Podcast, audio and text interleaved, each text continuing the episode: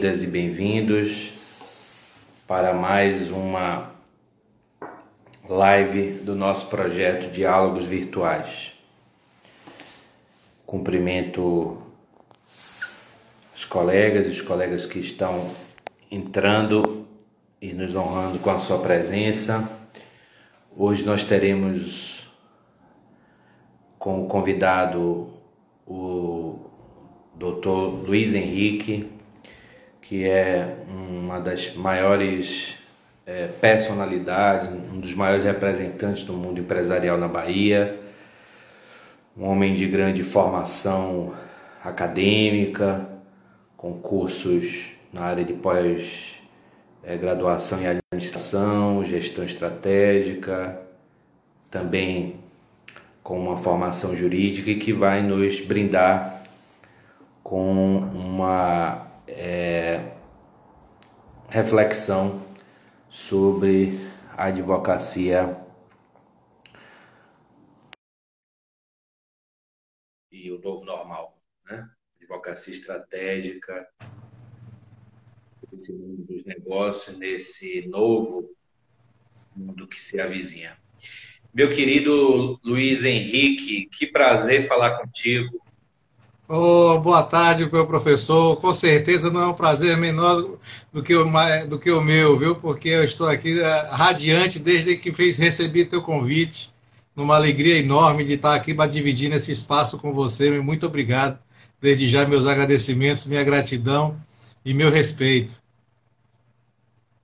Igualmente, querido, você sabe do, do respeito, da admiração que eu tenho por você como ser humano, como é, profissional da área do direito, como empresário, como representante é, do mundo empresarial, e nada melhor do que conversar contigo sobre esse tema tão relevante e atual.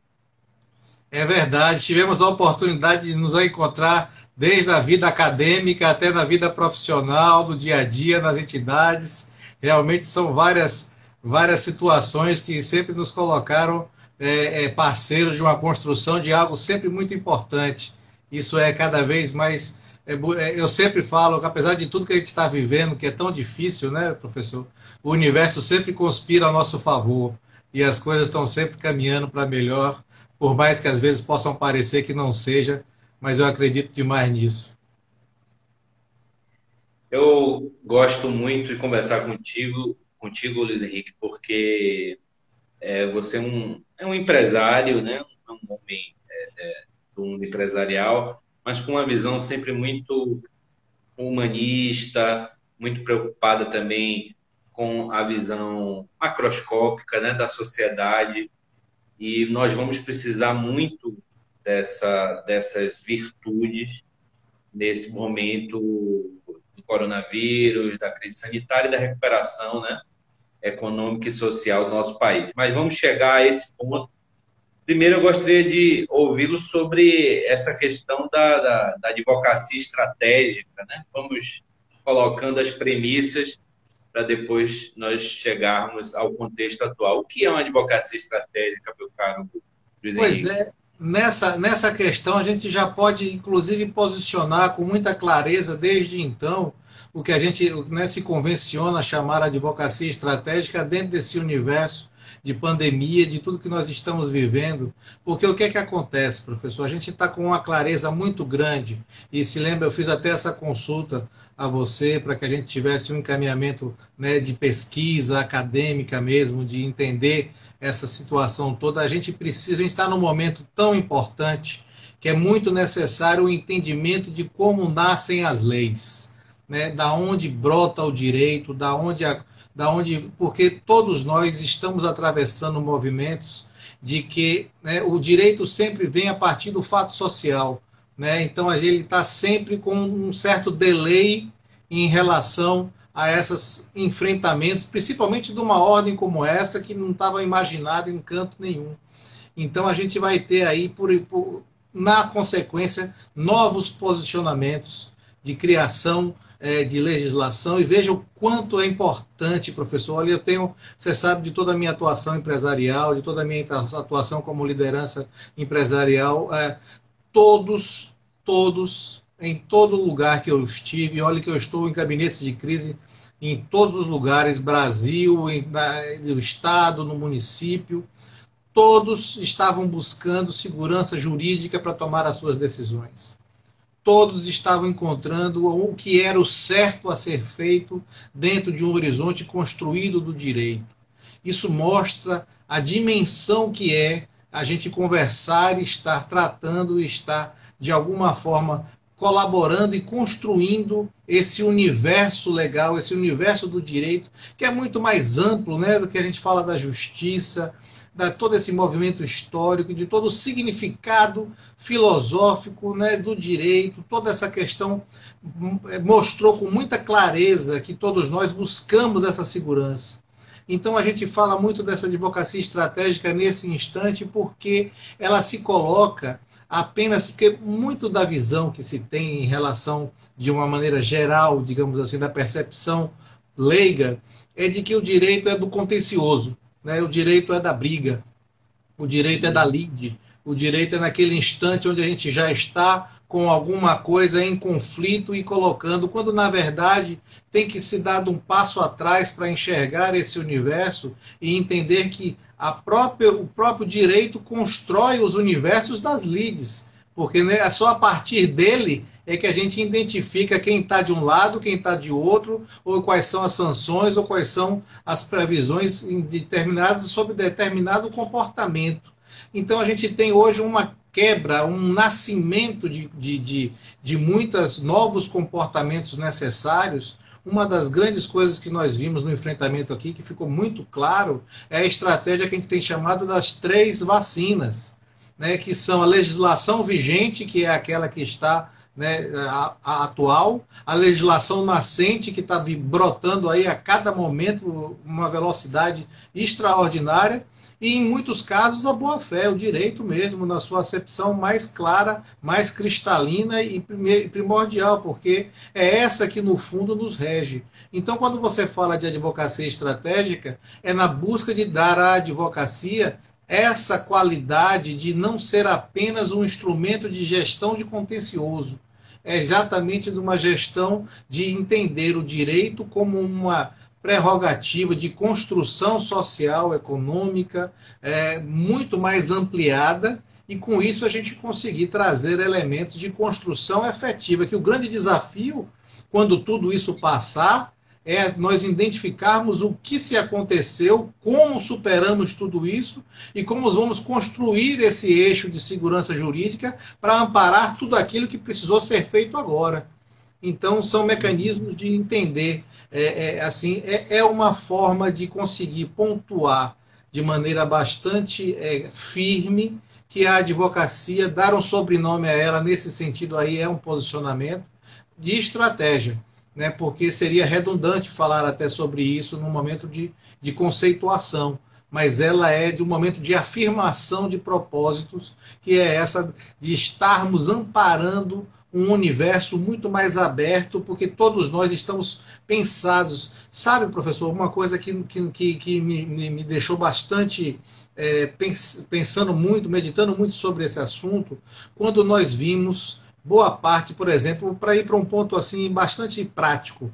A MP 936, quando saiu, é, é, a medida provisória, que se ficou convencionada como medida provisória dos salários. Ela trouxe toda uma situação é, de, de, ponderação e de que eu, que eu comecei a chamar de Lego. Né? Ela conseguiu trazer blocos de atitudes que poderiam ser tomadas junto à esfera trabalhista e nessa relação de trabalho, que sempre foi uma relação muito né, de, determinada, ela é muito. Nós estamos acostumados a, a, entender a lei nessa área como comando, ela não tem uma interpretação, ela é, ela é quase que impositiva direta, né? e você de repente começou a se ver com alternativas dentro desse processo. O quanto foi e o quanto está sendo até agora difícil para o empresariado entender esse mecanismo de que ele pode alocar situações dentro da sua própria realidade e construir através do direito a melhor realidade possível. Então eu digo, poxa, realmente a gente está partindo para um novo mundo de entendimento desse processo e para isso precisa novos pensamentos e principalmente novas posturas, né, professor? Perfeito, Luiz. Eu concordo plenamente. Acho que o profissional do direito, de um modo geral, precisa cada vez mais ter uma visão sistêmica, entender o direito como uma instância, é, como um subsistema né, é, social que se articula com a política, com a economia, com é, a, a, cultura, enfim. E o papel do, do, jurista não é o de fomentar conflito, né? é o de oferecer é, ferramentas é, teóricas e soluções práticas que venham possibilitar é, a é, pacificação é, das controvérsias na sociedade. E, e, essa sua colocação acerca da, da, da importância né, da segurança jurídica, dos marcos de segurança jurídica, é, ainda mais num contexto como da excepcionalidade, torna é, essa nossa missão ainda mais é, ingente, mais é, complexa. E é importante né, que nós tenhamos uma visão mais ampla. Mais Professor, você citou, você citou, uma expressão que me tocou muito, que, que vale muito fazer a ressalva dela, que é a pacificação. Né? É, é, essa é uma visão pouco difundida ou até pouco absorvida no direito, né? Como ela está sempre vista, como nós conversamos nas controvérsias, é aquilo, exatamente isso é uma belíssima tradução. É pacificação. A gente está falando de movimentos de harmonização e não o contrário, não é?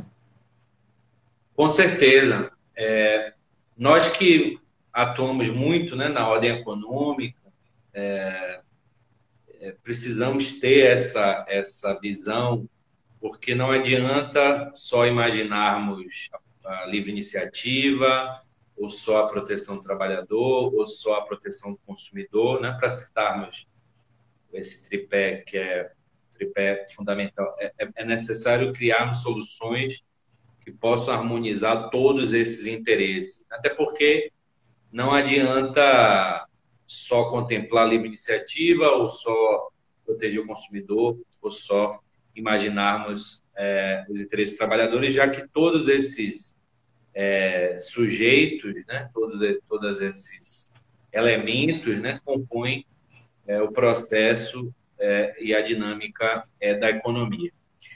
Mas, voltando para o tema, com relação a, a um segundo elemento que eu me chamou bastante atenção. Você, você refere inteligência de negócio, uhum. ou inteligência negocial. O que é que você é, é, traduziria como isso com base na sua vasta experiência empresarial?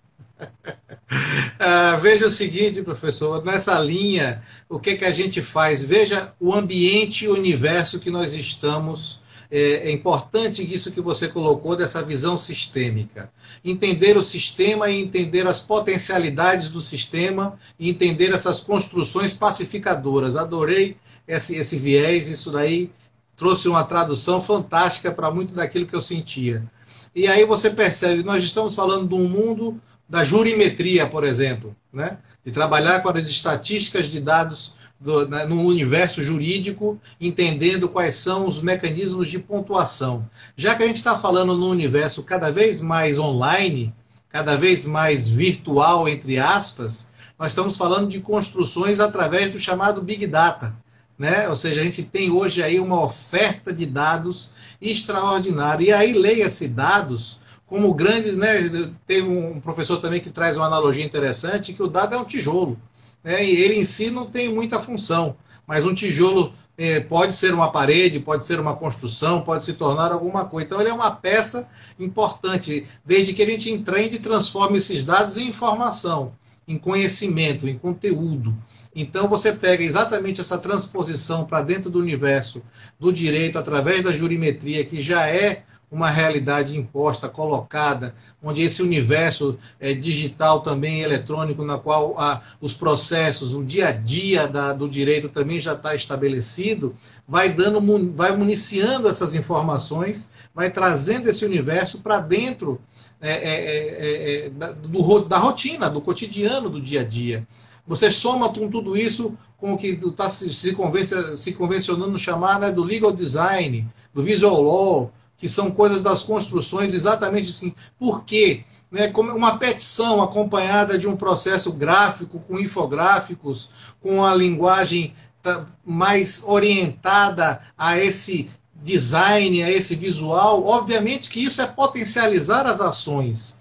Né? E isso dentro de um universo extremamente é, é, é, é, do, do, direito que tradicional, né? que é daquelas posturas, então é um movimento forte de tradução, porque é uma tradução para dentro da realidade é, é, atual, não é um, um, um, um novos encaminhamentos de, de, materialidade, é apenas, são apenas construções efetivas de fazer com que nós sejamos melhores compreendidos na comunicação do direito, de como construir esses processos. Então, você pega todo esse universo e pega essa visão sistêmica pacificadora que eu adorei, e você pega isso dentro de uma chamada, e, e, e, como advocacia estratégica de pensamento sistemático, eu jogo isso para dentro de uma inteligência de negócios, porque existe base de dados mais eficiente que retrate melhor a realidade do que os, bases, do que os dados tributários, por exemplo? Os dados tributários me espelham uma pesquisa de mercado como nenhuma outra atividade qualquer pode me dar mensuração tão objetiva, tão real e tão concreta. Então, você pega esses elementos de construção através da, dessa, dessa, desses big data, dessa, né, da lei de acesso à informação, por exemplo, faz uma construção de, em cima de, de bases tributárias e eu consigo identificar mercados.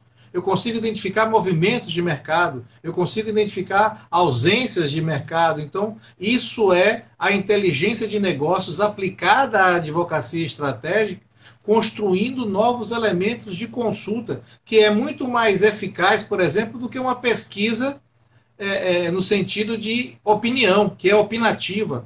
Quando eu vou para o direito e vou para as bases tributárias colher dados e transformar informação nessa perspectiva de inteligência de negócios, eu passo a ter um dado efetivo da realidade, é um retrato né, nu e cru daquele movimento. Então, essa composição é o que traz esse movimento que a gente está buscando, que é analisar a advocacia na sua oferta do ponto de vista estratégico, ou seja, sistêmico, ampliado, e, e, e utilizando-se para ferramentas da construção de inteligências de negócios, e esse é um deles. Que tem uma outra, um outro exemplo que pode ser utilizado como exemplo na área de inteligência de negócios. Recuperação de crédito é um grande atributo de inteligência de negócios porque nada mais é do que entender que aquilo ali foi uma, um, um equívoco causado por uma má gestão, na verdade, do, da, da, da, minha governança tributária, do meu modelo de gestão tributário, que gerou aquela, aquela confusão. Aí você vai falar, do outro lado, nós temos um grande problema, entre aspas, que é a, a, a, dinâmica da legislação tributária, que é uma coisa absurda que a gente conhece e, e debate tanto aqui no Brasil, dessa volúpia é, é, é, de legislação em cima da área tributária, que nos últimos estudos lá do IBPT, do Instituto Brasileiro de Planejamento e Tributação, são cerca de 45, 50 edições diárias de lei, isso é, é inconcebível. Então você traz, ou seja, errar nisso daí é fácil, né? difícil é acertar. Mas desde quando você entra com um elemento desse, porque quando você fala é, sem dar essa contextualização de recuperação de crédito, fica aquela coisa meio estranha parece que é uma coisa, uma ação pontual. Quando, na verdade, nós estamos falando é, de, de recuperação de crédito dentro de um movimento de gestão tributária, de governança tributária, que eu vou recuperar aquele erro que foi cometido e vou parar de errar. E vou entender aquele processo. Então aí eu trago o movimento da inteligência de negócio para isso, porque além de recuperar aquilo que eu fiz de errado, e às vezes você não tem essa oportunidade no mundo empresarial, né, tantas vezes de recuperar aquilo que você já conseguiu, já infelizmente passou, e, aí, e mais do que isso, você consegue é, parar de errar e se tornar ainda mais competitivo dentro do seu mercado, porque sua tabela de custos, sua, sua, seus custos tributários estão adequados a uma realidade que se impõe. Então a gente vai encontrar aí vários paralelos da inteligência de negócios em, em conjugação com, advogados, com exercício da advocacia estratégica, que vai permitir que esse universo seja muito mais ampliado, tanto na área trabalhista, tanto na área tributária, na área civil, na área do consumidor. Todas elas têm esse espelhamento que a gente pode construir em conjunto. E isso é uma, uma, uma, uma forma nova, não tão nova tempo na questão temporal, mas nova nos conceitos nova na capacidade de dialogar com o empresário hoje, com, a, com aquele que tem essa capacidade de decisão, de entender esse processo, porque a gente está muito, esse universo, ele está muito, o universo entre o, a, o, o, empreendedor, o executivo e o direito, o, o advogado, está muito mais voltado naquilo, ó, deu algum problema, chama o advogado, é um contencioso, né? mas a gente tem eh, o próprio na própria área tributária que eu milito também, você ainda tem o viés do planejamento tributário, mas é sempre um viés das grandes corporações. Isso não está uhum. né, ainda no dia a dia, na, na, naquele pormenor é, que, que pode estar, tá, e ele é extremamente rico para identificar como ferramentas de construção de empreendimentos mais fortes, né, de, de negócios mais consolidados e mais baseados em situação de análise estratégica. O que, eu, o que a gente entende agora, como daqui para frente, e sempre foi a verdade, é, é altamente necessário para essa composição. Você sabe que eu tive uma experiência interessante numa dessas madrugadas recentes, dessa corre-corre todo. Eu estava, por acaso, eu fui dar uma parada e aí liguei a televisão, estava vendo na CNN nosso querido Leandro Carnal falando sobre, uma, sobre as questões é, uma análise histórica de comportamento em cima dessa questão da pandemia. E ele trouxe uma coisa que eu sempre confesso que no primeiro momento me deixou chateado, assim, me deixou é, incomodado. Que ele falou, olha, ele, é, nesses movimentos desta ordem que acontecem no mundo, das pandemias, das, das guerras, da, da, como foi a gripe espanhola, essas, essas intervenções que podem estabelecer algum paralelo com o que nós estamos vivendo agora, ele falou, não são necessariamente momentos de revolução. São muito mais momentos de aceleração do que de revolução. Aí eu digo, puxa, naquele primeiro primeira escuta, eu falei assim, nossa, como é que uma coisa de um impacto desse tamanho não possa vir a trazer revoluções tão necessárias que a gente consegue identificar. Depois você vai percebendo, quando você vai analisando, e eu tive a oportunidade de fazer isso, estou tendo, né, porque eu estou vivendo intensamente esse quadro, você percebe que, por exemplo, isso que nós estamos falando agora, tem novidade? Realmente não tem revolução. Tem aceleração desses olhares. Nós estamos falando de mundo digital há quanto tempo? Né? Nós estamos falando do mundo online há quanto tempo? Agora, essa aceleração veio de uma maneira abrupta, né? Veio assim para falar, ó, não dá muito mais para pensar. O que a gente fala aqui na brincadeira com o pessoal da Brasil é de papo reto. É o que tem para hoje. E a gente precisa entrar nesse universo e automaticamente, acredito, que vem aí um grande desafio do direito para isso, que é como se posicionar e como dar, adorei, viu, a pacificação tão necessária a esses elementos através do direito. Excepcional, Luiz. Deixa eu lhe falar. É, vamos agora para o novo normal, né? Hoje, inclusive, é uma data bem é, ilustrativa, né? Aqui em Salvador, é, os shoppings começaram a retomar suas atividades, claro que com as limitações. Eu acompanho né, sua carreira já há algum tempo, sua luta em prol é, do empresariado, sempre com preocupações também éticas, sempre dentro de uma visão é, humanística é, mais ampla e também acompanhei suas lutas, suas, seus diálogos né, com o poder público nas mais diversas esferas da nossa federação. Bom, quais são os desafios para o mundo empresarial nesse contexto do novo normal? É, quais são os negócios mais atingidos? Quais são as oportunidades empresariais que podem advir é, desse contexto tão é, difícil que nós passamos. Olha, a gente, vou trazer para você uma experiência que a gente tem vivido intensamente e que tem sido muito coerente e até então muito bem validada na sua prática do dia a dia. Nós estabelecemos estratégias, né, que a gente, qual foi a leitura do quadro? Nós passamos a enfrentar uma situação ambiental que é de saúde, né, que é o tal chamado colapso, né, que ele tem as chamadas no, no, primeiro instante, uma observação de três fases, que é essa fase do, do, do, aceleração do contágio, depois do platô, depois o retorno à estabilidade. E aí o grande desafio é não esticar essa, essa, essa curva né, para que ela não tivesse um ápice, que não entrasse em colapso com o sistema de saúde é, é, através de, dessa, dessa grande preocupação, o que, obviamente, únicas, as únicas variáveis que acabam interferindo são o controle de tudo isso, mais, a mais o tempo. Né? Então, o, o significado de maior sucesso de enfrentamento desse primeiro olhar da crise é essa conjugação entre não colapsar e o colapsar significa uma extensão do prazo, do tempo dessa, do controle dessa curva a gente, quando pensou isso do ponto de vista empresarial, inserimos uma quarta análise, que é a análise depois desse chamado novo normal, ou seja, vivemos esses três grandes momentos de crise aguda, depois tem um quarto que é essa nova estabilidade. É bem verdade que no meio desse caminho agora está percebido com muita clareza que não será apenas uma movimentação dessa ordem cíclica, ela vai ter várias ondas desse processo com maiores e menores intensidades, de acordo com a capacidade de gestão de saúde de tudo isso. Então, isso nos colocou desafios muito grandes. O que é que isso traz para a gente, trazendo, como, como, como, o professor mesmo colocou, é, quais são os riscos, oportunidades, e trazendo isso, trazendo isso em paralelo ao direito?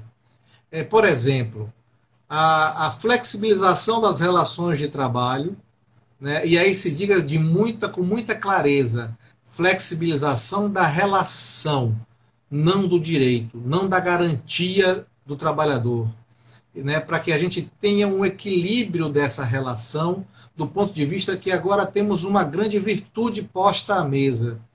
A, a, a crise pandêmica ela nos colocou no olhar muito claro de que somos sistema. Então, colapso, que é a grande dificuldade de todos, é um desafio não apenas meu, Luiz Henrique. É meu, Luiz Henrique, é, é, do professor, é de cada um, é do indivíduo, é da coletividade, é da comunidade, é da empresa, é do país. Da, da, ele tem essa, essa visão que vai se ampliando, que no final das contas ela é toda vai ser como sempre tudo centrado no comportamento do indivíduo, que é a única coisa que eu controlo é a mim mesmo. Então você traz esses elementos, nós vamos precisar muito é, é, é, é, desse desafio de criar esse chamado colchão que permita com que as atividades empresariais tenham sua perenidade, porque nós estamos muito preocupados, professor, com essa sobrevivência, porque imagine, também traduzindo isso para um horizonte mais prático, Imagine uma operação de bares e restaurantes que tem agora um custo operacional extremamente mais elevado diante das exigências dos protocolos necessários para a sua atividade, não mais é, discricionário, ou seja, eu tenho que fazer, e você tem ao mesmo tempo uma oferta menor, porque eu vou ter que ofertar menos diante dessa própria a, a, assumir esses novos protocolos que induzem ter uma capacidade física menor, vou ter, de outro lado, é, uma demanda também menor, porque as pessoas não estão na sua naturalidade de consumo, que era naturalidade, diga-se, de uma leitura anterior, já que agora nós temos um outro, um outro universo, uma outra relação. Como fazer com que essa equação feche e ainda tem um, um, um, momento importantíssimo agora, que é como eu vou estar vivo para, inclusive, viver essa fase. Porque agora nós não temos a capacidade de pagar o salário, nós não temos a capacidade de pagar é, é, é os fornecedores, nós não temos a capacidade de parar com que a nossa luz não seja cortada, nós não temos capacidade de pagar imposto, nós não temos crédito nos bancos. Então, todo esse universo, e aí veja o quanto é importante o olhar sistêmico e, mais uma vez, o olhar do direito. Como que o direito vai garantir que essa sobrevivência aconteça? Porque boa parte do estressamento dessa relação ela se ampara na segurança jurídica também, por mais paradoxal que seja. É muito interessante esse fenômeno, porque ao mesmo tempo que você precisa flexibilizar e romper com algumas regras e com alguns ordenamentos colocados, você não perde aí a quebra. Não é uma ruptura para ser um criminoso ou para ser aquele que está é, é, é, indo de encontro à lei, mas é naquele que, mais uma vez, vou lhe emprestar, está buscando pacificação das suas dores. E ele precisa encontrar os elementos do direito que venham a pacificar isso. Então, essa construção ela é extremamente necessária. Para mim, um dos maiores desafios, porque sem isso, professor, nós não teremos. É, é, é hoje, só para só ter uma ideia, só na Bahia, somos 51.208 empresas, mais uma vez pelo empresômetro. É um dado estatístico, não é um dado achado, é um dado construído. São 51.208 empresas, só levando em consideração bar, restaurantes, lanchonetes e seminários. Nós empregamos quase 300 mil pessoas no, na, na Bahia. Então você identifica o impacto que é tudo isso. E se a gente não conseguir construir esse universo de segurança jurídica para tudo aquilo que está sendo necessário acontecer e ser feito nesse momento de atravessar a, a, a crise para essa estabilidade futura, nós vamos penalizar todo esse processo, e aí não é penalizar o empresário, é, é penalizar a todos aqueles, porque a ausência da, da, da, do giro da economia, do giro da renda, faz com que todos nós, porque é um colapso nosso, é um colapso do fornecedor, é um colapso da empresa que deixa de receber, é um colapso do próprio Estado que também passa a não ter seus impostos, é o colapso do colaborador que não tem emprego, não tem renda. Então, e, e esses mecanismos eles precisam ser é, protegidos, só que é protegido sobre uma nova ótica que não é mais aquela é, no sentido de batalha de classe social. Né? Nós estamos vivendo agora uma nova, um novo momento de entendimento de construção social né, da sua é, perenidade. A gente precisa achar mecanismos que vão equilibrar esse quadro. E aí, ler esse equilíbrio, mais uma vez, tem, botando de fora a palavra exploração. Equilíbrio é uma coisa, exploração é outra. A exploração tem e deverá que ser combatida o tempo inteiro. Mas como ressignificar tanto a, a questão da o que é exploração e o que era colaboração tá, é o nosso grande desafio daqui por diante nessa esfera. Então, se esse universo não estiver equilibrado diante desse novo quadro, nós vamos ter muitos problemas, porque a única certeza que paira hoje, pelo menos no mercado que eu atuo diretamente ligado a isso, é exatamente essa questão é de que nós todos procuraram certezas, né? A única certeza que a gente pode achar agora é que todos nós vamos precisar continuar nos alimentando e todos nós vamos precisar continuar a ter lazer. E nesse sentido, a nossa atividade, que é de restauração, ela é, estará presente. Agora precisamos encontrar quais são as novas formas onde isso vai se dar. Mas existe uma certeza que ela continuará se dando. Isso é muito, muito, muito importante. É, eu sei que você gosta dessas leituras. Tem um autor chamado Jürgen Habermas, que fala muito da democracia deliberativa, né? É, referindo que a democracia, obviamente, é um regime político que deve criar os espaços institucionais para o diálogo, né? Não, não se circunscreve a, a, a procedimentos eleitorais. E mais do que nunca nós vamos ter que explorar essa dimensão democrática, meu caro Luiz, no diálogo do Estado com a classe empresarial, no diálogo da classe empresarial com os trabalhadores, no diálogo dos, dos órgãos de proteção ao consumidor com os empresários, é, a, o diálogo é, que vai desembocar na mediação, na conciliação, na pacificação dos conflitos. será mais do que indispensável, será a condição né, de possibilidade desse novo normal. É, e, e, e, nessa linha né, de, de, de raciocínio, eu, eu lhe pergunto, claro, aqui sem é, fazer menção a partidos, a, a, a corrente política ideológica, como é que você visualiza o cenário é, é, do nosso país, né? também do nosso Estado, com relação a essa retomada é, do novo normal? Né? Do, qual é a sua percepção com relação ao que o poder público está oferecendo nesse contexto? Eu acho que a gente tem que tomar assim algumas premissas para poder dar uma analisada ambiental de tudo. Nós estamos vivendo uma fase emergencial. Né? Isso é uma, é uma situação muito bem colocada e muito bem percebida por todos nós. Nós estamos, eu tenho conversado muito, nós estamos num momento de estado de sobrevivência ativado. Estado de sobrevivência ativado nunca é bom conselheiro, porque você está, na verdade, em estado de alerta máximo para a sua ameaça, é, gerindo a sua ameaça de sobrevivência. E isso está em todas as esferas, da esfera individual à esfera coletiva, como também à esfera de poder, aos, aos governantes e aqueles que têm a capacidade de fazer a gestão desse processo.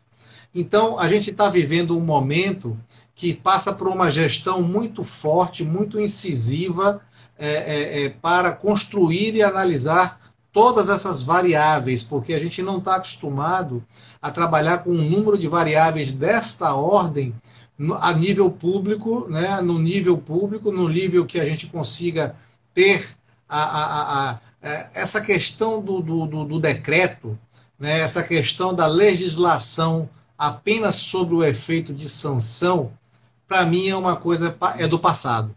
Esse elemento estará sempre presente porque ele é necessário, mas ele não será mais necessário dentro das, do uso das prerrogativas como elas são hoje. Essa mudança haverá de acontecer, já está acontecendo pela própria pressão das coisas. Vejamos as experiências práticas nesse, nesse momento emergencial que nós estamos vivendo. São decretos que resolvem o comportamento humano nas suas questões, por exemplo, hoje das chamadas aglomerações? Não. Né? A, gente, a gente tem que passar por esse universo de construção de novos posicionamentos individuais e a legislação vai ter que ser, principalmente o, o, o, a questão do, do poder público, terá que ser muito mais aquilo que a gente sempre falou, e aí eu tenho que dar minha mão à palmatória mais uma vez a Karnal, é a questão da educação. E aí não leia essa educação como uma educação formal de escola, de ter diploma ou não ter diploma. Aí é, é a questão de como conviver em sociedade. Né? Então esses universos estão cada vez mais colocados dessa forma e você pode analisar e perceber o quanto os equívocos que estão acontecendo na gestão de tudo isso vem exatamente dessa movimentação ainda, digamos, ranço autoritária de, de achar de identificação que o poder do Estado é apenas um poder que venha se impor sobre uma situação e não construir. Então, acho que essa mudança de imposição para construção, e aí todos os elementos já estão postos, que são os elementos republicanos, democráticos, que a gente, em boa parte, como sociedade, renegou e vem renegando. E aí, mais uma vez, a mão é carnal. Nós não estamos falando de nada novo, mas essa postura de novos posicionamentos diante desses instrumentos democráticos, desses instrumentos legais, desses instrumentos republicanos, se não houver uma indução de cada indivíduo na sua construção do que há de melhor, ou seja, de não desenvolver ou de não dar corda ao colapso, a gente não vai conseguir avanços e aí a gente vai ficar é, rodando, rodando, rodando, rodando e não vai chegar a lugar algum. Então é um desafio muito grande porque apesar de, de, de dessa construção é, desses pilares já estarem né, lançados há, há quanto tempo na história, você perceba o quanto isso, do ponto de vista de exercício coletivo da comunidade, é difícil. Né? Nós não conseguimos chegar nesse grau de maturidade ainda. E como se fala em aceleração, em catalisador, é aquilo eu também tenho por crença. Eu não acredito na dor como transformadora. A dor, para mim, ela é catalisadora de um momento, de uma circunstância de essência. Então você traz esse elemento para agora se a gente precisa resgatar e realmente interiorizar essas novas posturas democráticas, republicanas, porque na medida que elas estiverem plenamente em exercício, e aí é um exercício real, é, por exemplo, vamos para uma coisa extremamente direta, para não ver, né, na hora que a gente fala do elemento das construções de troca de voto por saco de cimento, é, a gente está falando de um problema sério. Nós estamos falando de, de, de, da, da, troca por alguma coisa qualquer nesse sentido, e sério em dois sentidos, jamais aqui com juízo de valor, nem identificando quem faz ou quem receba, mas é que, infelizmente, nós, nós estarmos ainda num estágio onde isso possa ser explorado ou possa ser necessário. Né? Porque quando você vai olhar o lado daquele que precisa do saco de cimento, ele precisa. É fácil a gente falar daqui quando não precisa disso, né? Então, é, são elementos que precisam realmente estabilizar. Então, essa crença de uma construção social, ela precisa vir para amparar esses elementos democráticos republicanos, que eles possam realmente estarem efetivos e, mais uma vez, vindo para o direito, construindo tudo isso numa segurança jurídica, que para mim é o elemento mais importante de todo esse enfrentamento, que está muito, mas muito perceptível, que todos nós estamos buscando é, no direito essa estabilização da situação no sentido de orientação. E isso mostra um grau de responsabilidade extraordinário, e não só mais para aqueles que militam no direito, que trabalham no direito, mas para toda a sociedade, porque você começa a perceber que todos aqueles que estão aflitos por alguma situação que está vivendo no enfrentamento, ele procura, a primeira coisa que ele quer saber é se ele tem direito. Né? Se ele tem, se a justiça está amparando a ele. E aí você percebe que essa é a hora da importância desse processo. E, do, e aí qual é a virtude que está embutida nessa história? É a percepção de valor que todos começam a entender que está colocado ali e não mais apenas um, uma situação distante né, como às vezes possa parecer para o leigo que o direito se coloca. Maravilha. O colega Piton aqui é, elogia a escolha do convidado, o conteúdo que oportuniza a tese de mestrado. Oh, que maravilha. Com certeza. É, Luiz, do ponto de vista normativo, jurídico normativo, o que é que seria oportuno é, nesse contexto atual? É a redução. Só algumas coisas são óbvias, mas eu vou perguntar. Vamos lá. É a redução da carga tributária. É, você acha que a gente precisaria de um novo marco legal no que se refere a apoio a pequenas e médias empresas? É, com relação à legislação trabalhista, é, alguma outra mudança? É, ou a manutenção do que existe nesse momento, é, um projeto de renda mínima. É, vocês da, da, área empresarial discutem isso, tem uma, uma, uma agenda assim, de propostas, no caso aí, propostas mais voltadas né, para o governo federal, para o Poder Legislativo da União? Sim, professor. Na verdade, aí é preciso trazer de volta a questão da análise emergencial. Porque uma coisa é a gente legislar na emergência para a emergência. Eu acho que esse talvez seja um dos grandes é, é, pactos mais sinceros que possam ser feitos nesse momento, que é, é, é, como, como nós conversamos, a emergência não é boa conselheira, né? o instinto de sobrevivência não é boa conselheira mas ela é necessária para a sobrevivência. Então eu preciso respeitá-la, entendê-la e atendê-la. Então eu preciso de mecanismos que sejam pautados para isso. Passado esse momento, nós estaremos aí com uma outra pauta de uma outra construção. Emergencialmente falando, para que isso se traduza também em algo que seja mais simplificado do ponto de vista da sua construção efetiva, porque não adianta, nós temos conversado muito isso como uma figura de linguagem. Eu estou na emergência sangrando e alguém vem e vai me dar um remédio para minha dor de cabeça. É claro que eu estou com dor de cabeça, mas não vai resolver meu problema. Né? E também como é claro que se eu estou numa UTI sangrando e paro de sangrar, eu não vou sair dali normal andando, caminhando para a rua no dia seguinte. Há, há, há toda uma movimentação para isso. Então nós precisamos ser agora muito direto, muitos objetivos e construção de realidade que possa permitir a sobrevivência. No campo da tributário, por exemplo, todos os tributos, a partir da decreta, do decreto da, da calamidade pública no dia 20 de março, no mínimo até 31 de dezembro de 2020, que é por quando até então está valendo o decreto de, de, de calamidade pública, os, todos, os, todos os tributos deverão estar sendo levados a um refis, que a gente está chamando de refis da pandemia. Né? É pegar esse, esse, grande, esse grande. em todas as esferas, estado, federal, estadual e municipal. Né? Porque, inclusive, é uma, é, é uma afronta.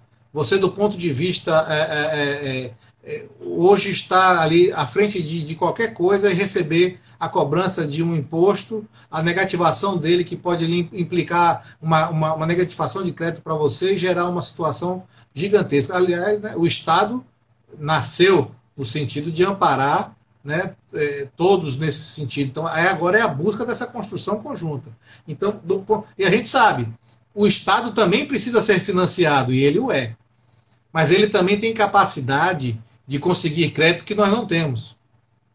Então, nós não estamos falando de deixar de pagar, nós não estamos falando de deixar de contribuir com, de forma cidadã com o Estado, nós estamos falando o seguinte: Estado, é impossível nesse momento que essas regras que estejam valendo continuem ou que eu seja cobrado por elas. Vamos pegar tudo isso, joga lá para frente e vamos discutir o assunto depois que a emergência passar e depois que a gente possa realmente analisar o o panorama e conseguir, a partir daí, fazer as construções efetivas. A mesma coisa na esfera trabalhista. Nós precisamos da flexibilização, mas ela também já está colocada como está hoje, que é, mais uma vez, vamos falar da emergência para a emergência. Discutir depois os mecanismos, isso virá com tamanha força que será natural a discussão, o embate e a necessidade do amplo diálogo, porque não são mudanças simples e elas demandam muitos entendimentos. Mas para a emergência, eu, nós precisamos que a suspensão da jornada de trabalho e a, e a, e a redução da jornada de trabalho, é, é, a suspensão do contrato de trabalho e a redução da jornada de trabalho, que hoje foi amparada pela, pelo, pela que virou a Lei 14020 e depois né, saiu da MP 936, virou a Lei 14020, agora saiu o decreto é, é, presidencial regulamentando essa prorrogação que só aconteceu por mais é, é, 30 dias, que na verdade que eles estão chamando de até 120 dias todo o período. Precisa, no mínimo, que ele vá até dezembro. Porque, por exemplo, para quem se beneficiou aqui, aí nós temos as variações de estado para estado, a gente tem acompanhado isso em todos os estados da federação. Em Salvador, por exemplo, na Bahia, boa parte dele nós vamos retornar, já retornamos, sem a capacidade de, de, de suspensão, e ainda com a garantia provisória de emprego e sem caixa. Então é uma solução inviável. Ela, ela, ela, resolveu por um período, mas ela não tem mais tempo. Então ela tem que ser ampliada até o fim do decreto da calamidade pública para que isso possa acontecer.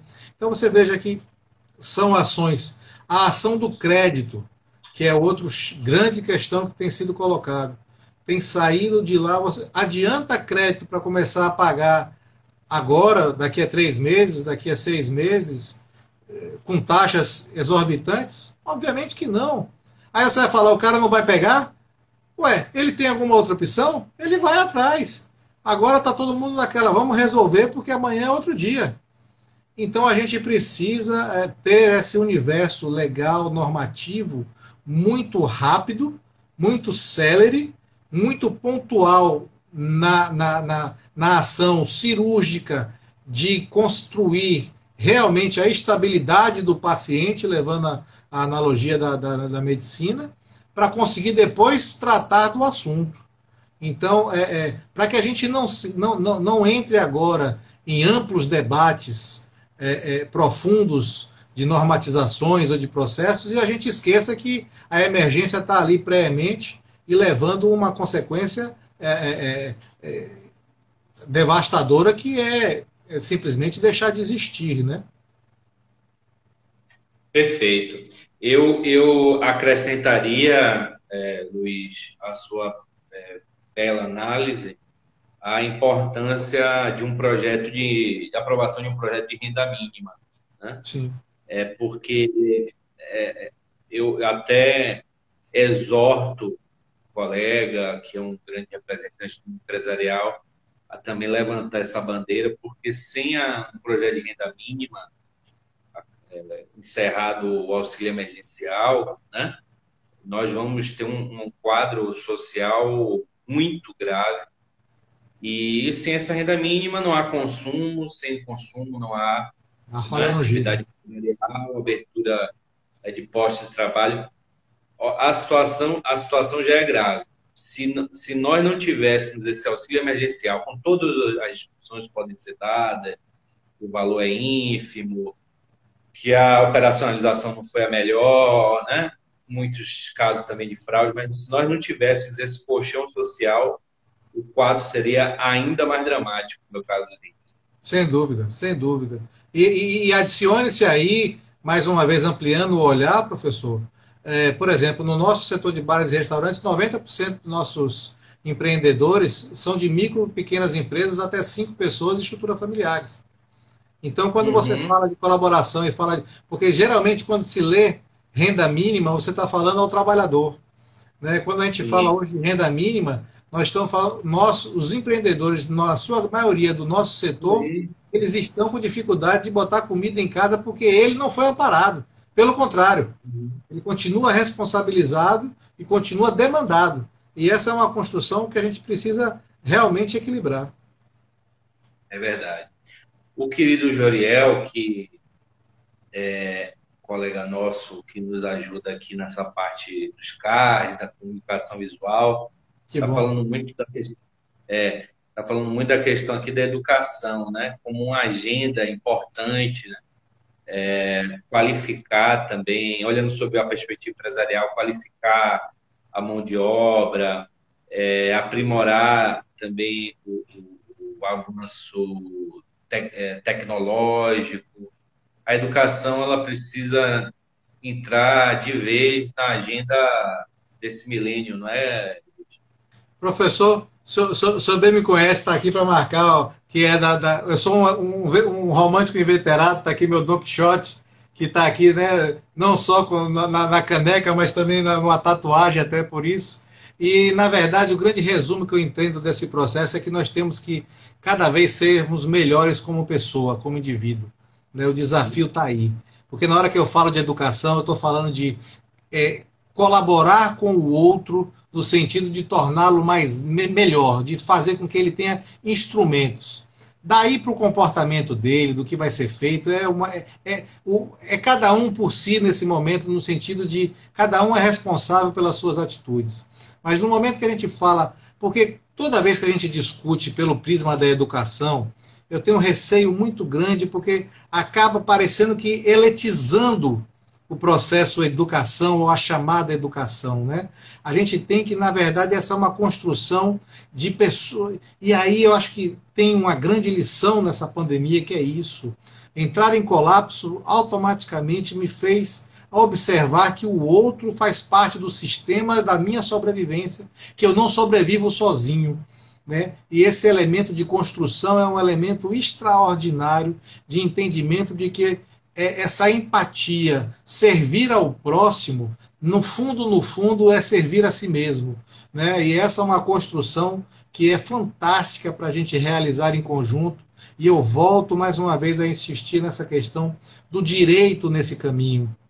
Porque, professor, o, o, o direito baliza as, a, a, a, os comportamentos. Né? O direito baliza as nossas atitudes, ele é um, um, um, guia, ele é um norte, né? como se usa muito por aí, né? uma clareza solar que nos coloca a direção dele. Então, é, esses elementos de construção são muito importantes para que a gente possa dar esse devido valor da responsabilidade que é estar atuando numa área dessa, num momento como esse, na construção de novos elementos, porque os pilares desse chamado novo normal é, estarão certamente expressos no direito e na sua segurança jurídica trazida por ele nessa construção. E isso que a gente precisa fazer acontecer, né?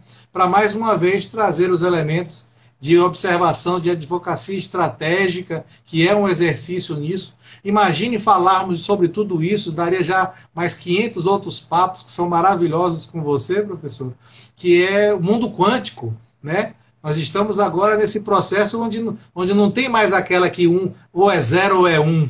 Né? Apesar de estarmos entrando de cabeça no mundo digital que se ampara nessa, nessa, nesse mundo binário, a gente está entrando como humanidade num processo muito mais ampliado, utilizando esse mecanismo como ferramenta, né, professor?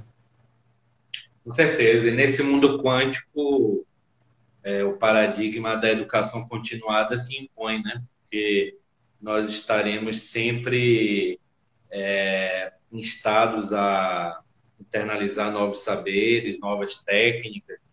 Eu mesmo, você sabe, sou professor, tive que aprender em três meses a utilizar essas ferramentas de comunicação remota, é, algo que eu usava assim pontualmente, mas não com essa frequência. Só para dar um exemplo bem simplório da importância né, do conhecimento, da, da, importância da educação, que você inclusive ampliou é, para além do conhecimento formal e também Sim. contemplou conhecimento baseado nos valores, né?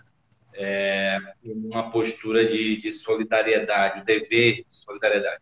E, no meu entender, não é apenas um dever moral, é um dever jurídico também. Sim. A solidariedade entre os entes federativos, por exemplo, na atuação na área de saúde, a solidariedade da empresa é, para com os seus empregados, a responsabilidade social da empresa, a solidariedade também é, das empresas com os consumidores, a nossa é, é, é solidariedade recíproca enquanto cidadãos, né? É, enfim, e tudo começa, tudo termina, tudo gira, em última análise, em torno da, da educação. Luiz, foi um grande prazer. Quando o convidado é qualificado, quando o convidado é carismático, o tempo passa rápido. Eu queria lhe devolver a palavra para as últimas considerações. E muitos aqui referindo a sua atuação também como secretário, que é uma outra faceta é verdade. que se agrega à sua à existência é, plural, né? Você transita em diversos setores. É por isso que eu não poderia deixar de trazê-lo para os nossos diálogos virtuais. Ô, oh, professor, é uma honra, muito obrigado. Sempre tenho minha admiração, meu respeito, né, minha gratidão. Né? Assim como, como nós estávamos conversando dessa missão de, é, através da educação, melhorar o outro, dar a oportunidade do outro, é, daí que vem minha gratidão a você, né? Você como mestre, como orientador, sempre é, é trazendo conteúdo, trazendo conhecimento, compartilhando isso. Isso é, se boa parte do que a gente conversou aqui hoje é fruto exatamente dessa semente plantada é, nessa, nessa relação de tanto tempo e já é extremamente positiva, que traz esses louros a todos nós para isso acontecer.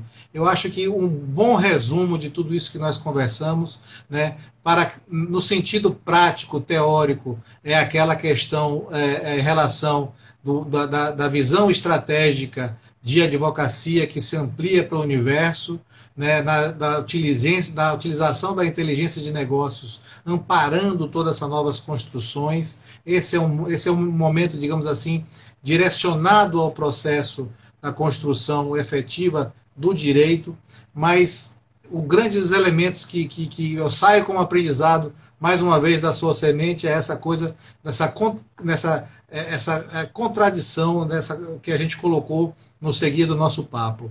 É, exploração deverá sempre ser combatida na busca daquilo que o professor brilhantemente trouxe: pacificação. Né? Eu preciso trocar a exploração por pacificação. Na hora que isso for uma imposição da construção da realidade que nos coloca, nós estaremos aí realmente dando passos largos no sentido de estarmos harmonicamente né, convivendo.